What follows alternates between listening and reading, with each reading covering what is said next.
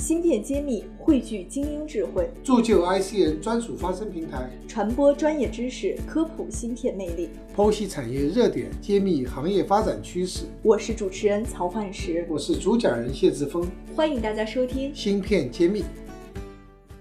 欢迎大家关注芯片揭秘，我是主持人焕石，我是主讲人谢志峰。呃，跟谢老师今天非常开心，我们要一起聊一个。我们行业内的老朋友的一些新的进展，因为这个公司我们在前面几期的时候也讲过，也揭秘过它。那最近它有一些新的动向，就是二零一八年三月打桩，十月厂房封顶，然后最新二零一九年九月二十号的时候，它开始对外宣布进入量产。那这家公司就是我们之前提到的广州粤芯半导体公司。所以这个数字摆在面前，我觉得这也是它作为一个。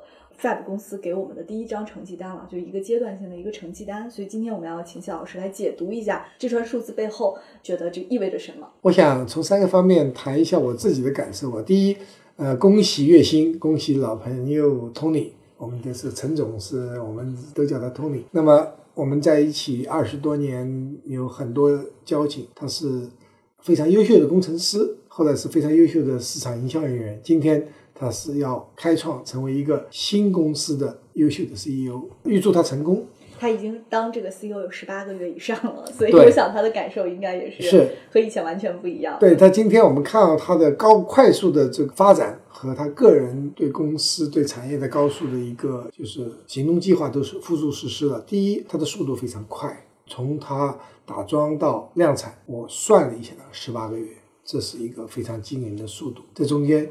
酸甜苦辣，只有团队和他知道。我们也去了无数次，也见证了，非常了不起。那么这个速度呢，证明他是实干家，这不是说只是纸上谈兵。第二个我要说的是，我注意到新闻是样品已经出货，对，而且它的成品率，我们叫 yield 已经达到预期。那么这就是让我很高兴，因为最终还是以产品说话，以建厂做是建设，最终还是为了产出，为了盈利。芯片揭秘现已根据粉丝要求上线文字版内容，添加文下客服接收你想要的科技知识吧。整理确实不容易，请点个赞，给我们的工作予以精神上的支持吧。我看到这个量产的新闻上，它吸引了非常多的呃，我们叫做 Fabless 的企业过来参加。其实我觉得这也对市场释放了一个很强的信号，就是这个产业链建好了，会有很多设计公司非常愿意过去，至少是关注啊，或者是过去跑一些产品。这信号我是感觉到很多老朋友都去了。那天也是正在是实在是不巧，我在台北这个签签书会没有能去，但是我是遥祝他们成功。那么第三个呢，我要讲的呢。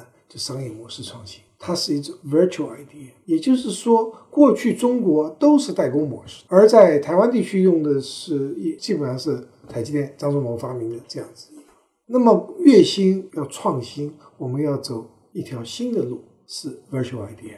那么这个模式如果走来，那就对全中国各大公司是一个产业从业者是一个借鉴，就是能不能走出一个和台湾代工不一样的路来？为什么这个 virtual idea 那么重要呢？